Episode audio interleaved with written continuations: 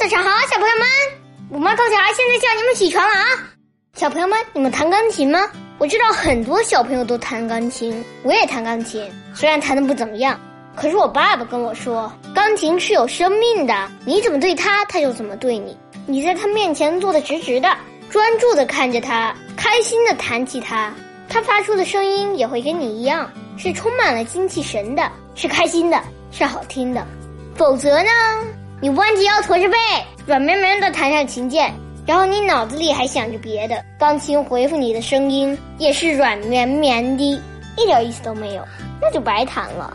我虽然还不能完全明白，但我觉得我爸爸说的有点道理。小朋友们，你们觉得呢？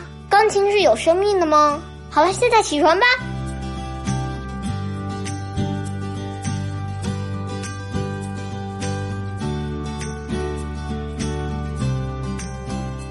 孟德斯鸠说：“礼貌是有礼貌的人喜悦，也使那些受人以礼貌相待的人喜悦。”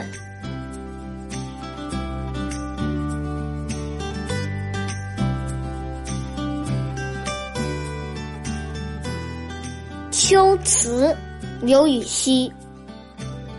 自古逢秋悲寂寥，我言秋日胜春朝。晴空一鹤排云上，便引诗情到碧霄。